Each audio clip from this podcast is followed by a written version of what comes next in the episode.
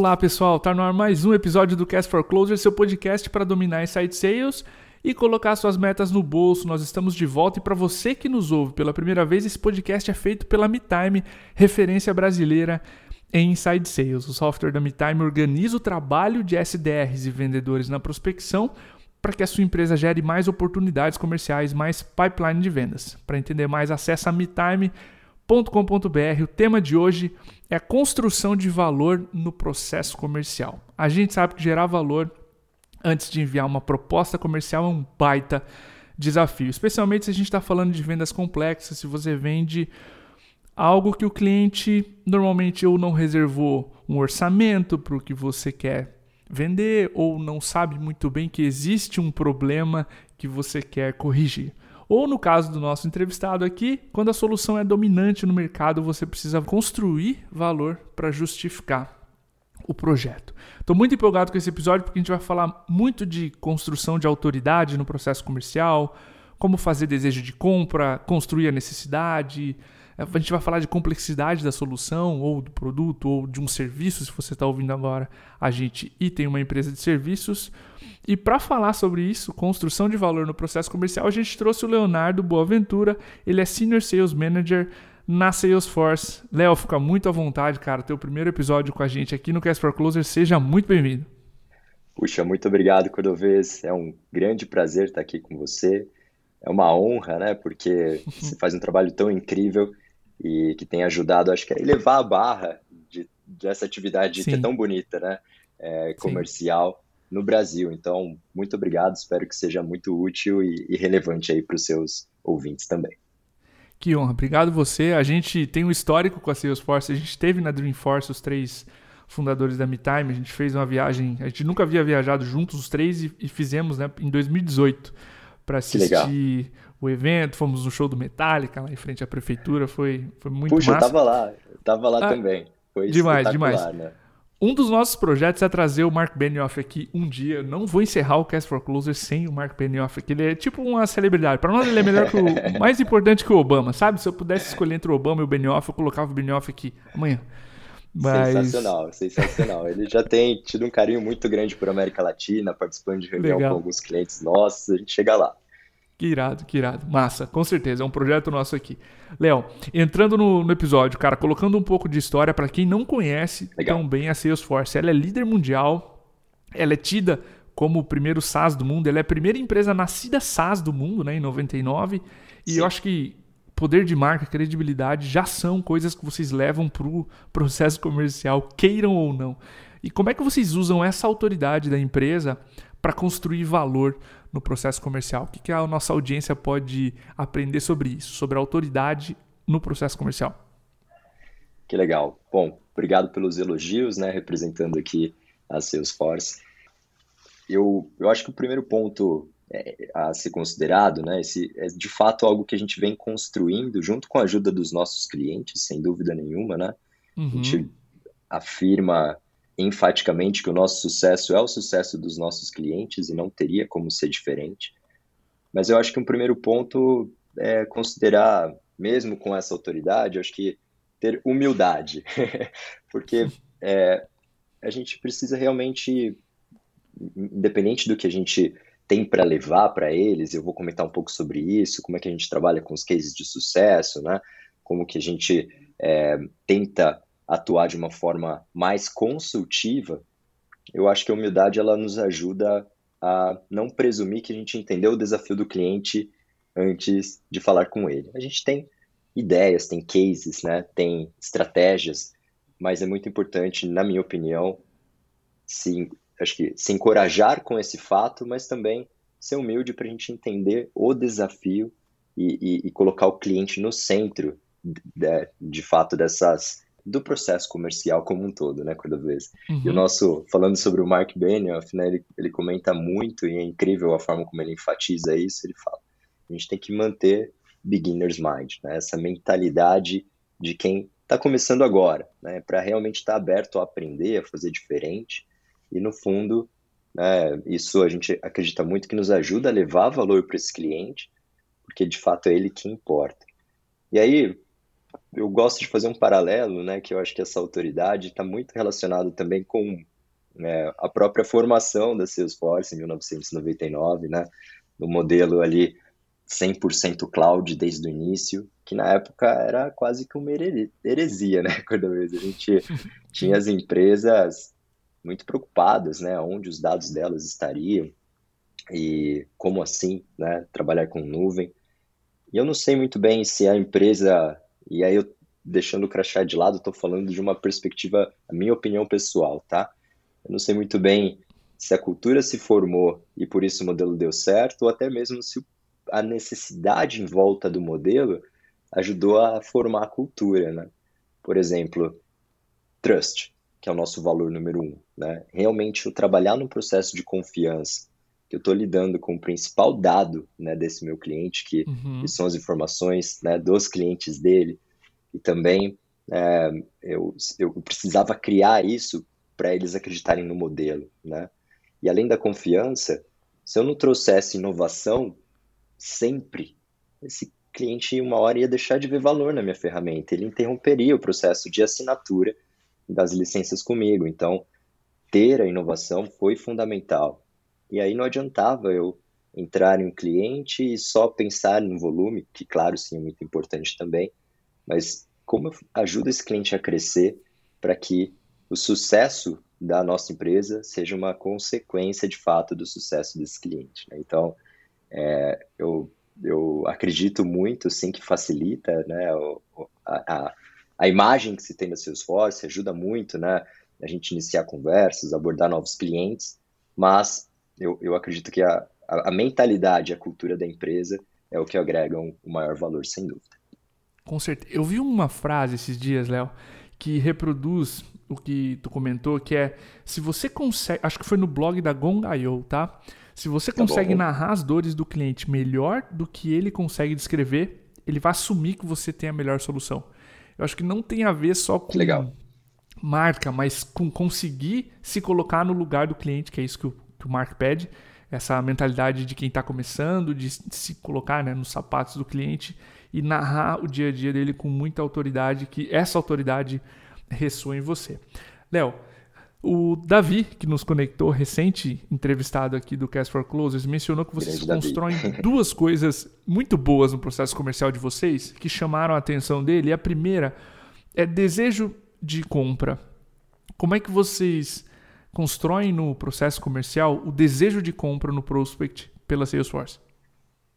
Legal puxa, esse é um assunto é, muito abrangente, né? Uhum. Desejo é algo que eu acho que até a gente tem que olhar com isso com uma certa responsabilidade, né, quando vê porque criar um desejo para algo que não, fiz, não faz sentido seria negativo, né? Sim. Então, eu, eu, a gente olha muito com essa responsabilidade mesmo, porque um dos, dos slogans que a gente mais usa aqui internamente é fazer bem fazendo o bem. Né? Então, como que a gente tenta de fato construir um valor que faça sentido para esse cliente.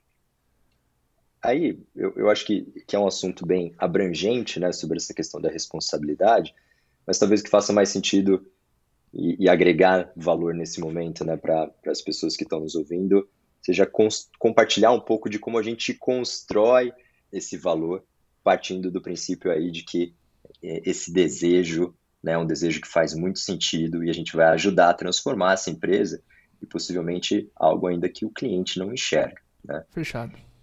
Na visão né, que, que a gente atua, está muito relacionado em começar entendendo primeiro qual o mindset do cliente. Né? E a gente usa muito aqui, puxa, é, com certeza você já leu né, o é, Vendas Desafiadoras, né, o Challenger Sales, Sim. Mas tem também o Challenger Customer, né? Eu não sei se você conhece, eu não sei se está traduzido para português, confesso, mas foi o livro na sequência aí do Vendas Desafiadoras. E esse livro é espetacular. Dentre um conteúdo incrível que ele propõe, é, para mim o que transformou a minha visão comercial, é o que eu tenho trabalhado muito com o meu time também, é sobre construir valor entendendo primeiro o mindset desse cliente, né? Então, antes de eu tentar propor para ele onde ele pode chegar, seria muito importante entender a visão dele sobre onde ele está e onde ele acredita que pode chegar, né? Uhum. E a uhum. partir daí, acho que vem um elemento muito interessante, né? Identifiquei, perfeito. Esses são os paradigmas do cliente. Ele acredita que ele vai aumentar a receita fazendo isso, ele vai diminuir o custo, né? Atuando de determinada forma, ele vai aproveitar oportunidades novas no mercado dele, né? De uma determinada maneira, ele vai se comunicar melhor com o cliente dele através de uma determinada estratégia. Só, né? Que é um desafio para nós e por isso aqui na Salesforce a gente tem se dividido cada vez mais por indústria, né? É, para que a gente possa de fato ter elementos que a gente ajude o cliente a repensar o negócio dele. Então, Perfeito. antes de vender valor falando sobre Salesforce, né, eu diria que a gente está quase por último ali na, na cadeia dessa construção de valor. Então, primeiro a gente identifica qual é o mindset desse cliente. E aí, então, pautados no, nesse conhecimento da indústria, né, nessa especialização que eu comentei, nos cases de sucesso que a gente tem nessa indústria, né, nos estudos, nas inovações, a gente constrói com o cliente um novo mindset, aonde ele poderia chegar. E esse é um momento muito importante, né? Eu, eu acredito que talvez essa seja uma das, se não a, a principal venda, né, Cordovez? Não sei qual a sua opinião sobre isso, mas não adianta eu ficar tentando vender o valor da minha solução se o cliente não entendeu muito bem ainda qual o valor daquilo para o negócio dele. Eu acho que então primeiro vender né? e, e, e, criar esse desejo de evolução para um novo mindset, um novo paradigma, uma nova forma de atuar, né? é, é uma das principais, se não a grande venda. E aí, é muito importante, ok, é mais do que vender um, um, novo patamar, do que uma forma que eu poderia estar atuando, né? Eu posso, eu devo agora construir esse caminho, né? Ok, beleza. Então Sim. a gente identificou que o mindset atual é tal, o nosso, onde podemos chegar é esse novo patamar, mas como é que a gente faz para chegar lá, né? E aí a gente mostra um caminho, que acho que a gente vai até falar, né? É, podemos explorar um pouco mais no decorrer dessa conversa sobre ROI, né, sobre outras informações do porquê uhum. percorrer esse caminho, mas também é importante mostrar para ele como percorrer o caminho. Olha, com através dessa estratégia, dessa solução, desses movimentos, a gente consegue né, chegar lá. Essa é a forma para evoluir da onde estamos para onde queremos chegar. E aí, depois eu vou mostrar para ele o porquê que a Salesforce, nesse caso, é a melhor empresa para ajudar ele a chegar lá, né? Aí sim, volta aquela questão uhum. da autoridade, volta a questão dos cases de sucesso para mostrar para ele, legal, entendeu? Bora para lá juntos? Vamos, né? E agora o porquê você deveria contar com o meu apoio para chegar até lá. Então, de forma resumida, é, eu, eu diria que esse é o, é o nosso mapa de construção de valor. Adorei o raciocínio, especialmente porque em vendas, muitas vezes eu estou falando do custo de me mover. E para o cliente é sempre mais confortável não se mover, manter as coisas do, no estado atual. E é. Acho que des gerar desejo de compra é mostrar que existe um outro estado em que ele poderia estar e que o custo de oportunidade de não se mover é mais alto e, os benefícios de se estar nesse novo mindset ou nesse novo estado que você mencionou são importantíssimos.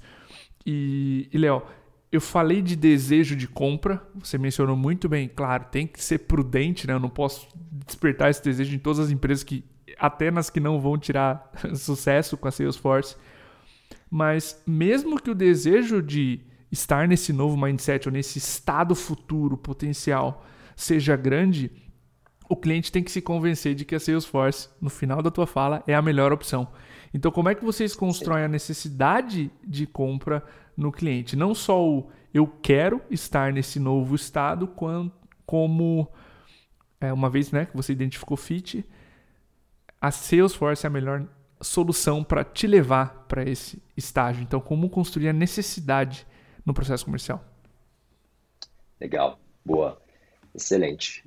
É um, é um processo muito chave, né? E, e de fato, talvez seja, é, quando não bem construído, a gente fica preso nessa questão do status quo, né? Não sim, evolui. Sim.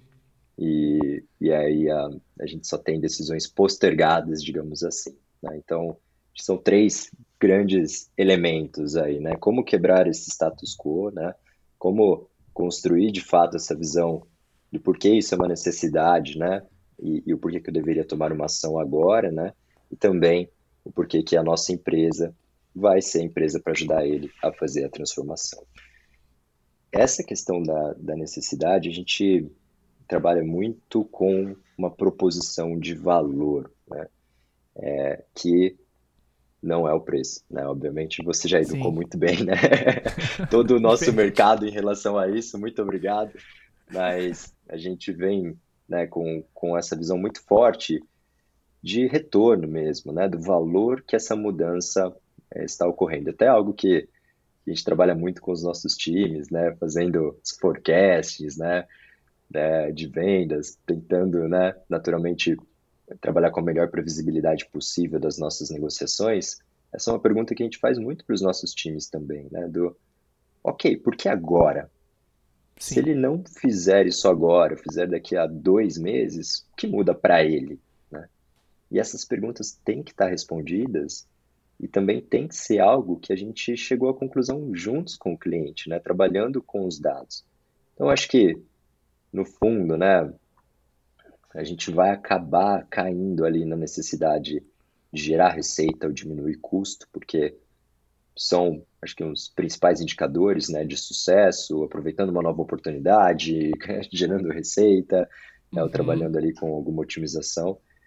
Mas para chegar lá, eu acho que é, é, muito importante pensar no ROI desse projeto de fato. Né? E aí a gente tem estudos que, nos, que servem de benchmark para a gente trabalhar né, com, com retorno por indústria, por região, né, por produto, que ajudam o cliente a tomar essa decisão confortável, mas se a gente fez bem aquele link né, do, do aonde eu poderia estar, isso vai, se o cliente comprou essa ideia, vai gerar um certo desconforto, né, de olhar para a nova realidade e falar, hum, ainda não Entendi. sei se é agora, ainda não sei se eu posso, mas eu quero, né? É, percebi que é, é, é onde eu realmente gostaria de estar. E a gente vai começar a desenhar, tá, legal, né? É, o que, que a gente realmente, qual o retorno, como é que a gente de fato quantifica? E alguém já percorreu esse processo e passando por um desafio similar que pode te dar uma confiança, né, de percorrer esse caminho com a gente, né? E aí, quando, primeiro, né, se a gente tem um ROI muito bem feito, muito claro, o cliente também que está nesse caminho com a gente, compartilha essas informações, fica muito mais fácil né, de tomar essa decisão em conjunto de, ok, vamos em frente. Uhum. Mas também, eu, eu acho que essa pergunta, de novo, quando eu vejo, se eu não fizer isso agora, fizer isso só daqui a um tempo, o que eu perco, né? Eu estou deixando de fazer o que eu estou deixando de aproveitar quais oportunidades, eu estou deixando de resolver qual situação na minha empresa que, dependendo do nível que a gente conseguiu ser consultivo e fizesse sentido para esse cliente, pode ser insustentável, né?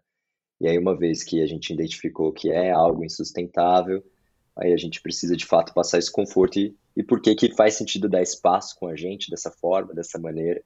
Então, em resumo, diria que trabalhar com essa quantificação dos valores, do retorno, trabalhar com uma perspectiva de quem já percorreu esse processo e, e, e por que, que eu faz sentido percorrer esse caminho junto com vocês e dessa forma, nesse momento. E também, né, eu acho que quantificando no aspecto do custo da não decisão, que foi algo que você falou e, e, e para mim é espetacular, né? Qual o custo dessa não decisão? Se isso está claro, essa necessidade vai ser ardente mesmo e vai mobilizar essa mudança. E percebe como tu não consegue, Léo, desver o número. Tu viu? Tu é. sentiu que é possível chegar nesse estado? Tu tá de frente com cases de empresas parecidas com a sua que fizeram essa movimentação, que deu certo. Essas barreiras vão quebrando. O, o gestor ou a gestora ele não consegue ignorar isso, fechar os olhos. O medo de perder o barco, de ficar para trás, aumenta a necessidade de compra, uma vez que tu conseguiu fazer de novo, como tu disse, o link entre o estado atual e o estado futuro e por que se mover agora. Acho isso fantástico. Perfeito. Cara, Léo, eu quero entrar em, duas, em do, dois pontos sensíveis que, conversando com empreendedores, eu sempre esbarrei quando as pessoas falam Salesforce, tá? É, o primeiro deles, eu li num post do Jason Lankin no Sester que o Salesforce conseguiu ao longo desses anos sentar à mesa do cliente e estar em todas as negociações. Não importa se é uma gigantesca de uma empresa ou uma empresa pequena, se eu estou falando de um software de CRM, o Salesforce consegue sentar na mesa de discussão de alternativas. Sempre. É sempre uma opção né, a ser considerada. Só que isso exige de vocês uma robustez, um histórico que vocês têm. E, de novo, com os empreendedores que eu conversei ao longo desses anos de MeTime, existe esse preconceito de que é demais do que eu preciso, é muito mais do que eu preciso. O Salesforce é muito além do que eu preciso. Como é que vocês tiram a complexidade e a robustez da solução na construção de valor? Legal, excelente. Isso é um, é um paradigma que a gente vem quebrando, né? Uhum. É, buscando quebrar localmente cada vez mais. Acho que ele acabou até sendo construído pelo desafio no passado, né? Na cobrança em dólar, né? Que, que gerava sim, aí naturalmente sim. por todo o nosso cenário econômico alguns desafios e felizmente a gente já né, tem uma política de preços voltado para o mercado local, faturado em moeda local, né, que tem facilitado muito esse trabalho, né, com uma redução tributária, né, que é, acaba sendo pesado quando você faz transferências internacionais também. Então, assim, eu acho que uma parte da mensagem é que a gente acredita muito na região, Salesforce tem feito investimentos altíssimos localmente para a gente poder ser uma opção viável para os nossos clientes. A gente tem um time também hoje focado né, no, no mercado de desde o que a gente chama de emerging business, né, até o SMB e depois evoluindo para o mid market e assim por diante. E, e são estruturas grandes, né, com, com, dezenas de pessoas aí em cada um desses segmentos. Então, é, divididos por indústria também, né, focado de fato em agregar o valor para esse cliente. Porque é uma história que nem todo mundo sabe, né, mas a Salesforce nasceu no SMB. Né, e. É, em 1999 era o nosso público. É que empresas que começaram nessa época junto com a gente no SNB se tornaram gigantescas. Sim. E o diferencial que essas empresas começaram a atingir que abriram as portas para outras que falaram, oh, peraí, o que, que esses caras estão fazendo? Então, é, eu acho até curioso, né, quando olham para a gente como, puxa, uma solução é, voltada para o segmento enterprise, ponto, né? Não, acho que isso foi algo que a gente conquistou no caminho, mas não foi a origem, né? E então, percentual grande do faturamento da Salesforce ainda hoje é proveniente do SMB, é um mercado que a gente acredita, a gente tem essa política muito do Ceiling Growth, né? Então, vamos atuar junto, desenvolver um plano estratégico em conjunto e com decorrente desse crescimento, né? Todos nos beneficiaremos e queremos ser parceiros estratégicos. E, aliás, tem sido bem interessante, assim, né? Uma, empresas em, no momento, né, de ir para o mercado, abrindo capital de fato, né, processo de IPO, captação de investimentos, a gente tem recebido tanto feedback de clientes, assim, falando, uau, nossa, por ter Salesforce, o feedback que a gente recebeu dos investidores foi de realmente solidez de processos, resultados e, pô, eu, eu também atribuo a vocês né, a, a parte é, estratégica em ter tido sucesso nessas iniciativas. E também o contrário, né, empresas que estão buscando, que já ouviram falar sobre isso, estão chegando até a gente também, porque estão falando, puxa, eu estou nesse momento. Então a gente tem desde esses cenários né, é, mais relacionados a, a, um, a um, um crescimento eminente, ou até empresas de fato, graças a Deus, muitas delas que olham para a gente como ferramenta que pode estar junto com eles. E aí eu vi de um cliente algo bem interessante. Ele falou, cara, entendi. É, vocês são como aquela. É, é, ao invés de ser como uma bicicleta que o nosso filho vai crescendo, aí chega uma hora que você tem que, putz, dou, vendo, compro outra, né? Eu entendi que a Salesforce é uma bicicleta que cresce junto comigo, né? Independente do tamanho que eu estou, é quase como se eu pudesse pegar o meu filho ali com dois, três anos de idade e até a hora que ele crescesse eu não precisasse trocar de bicicleta, ele cresce, acompanhasse o crescimento do meu filho. Né?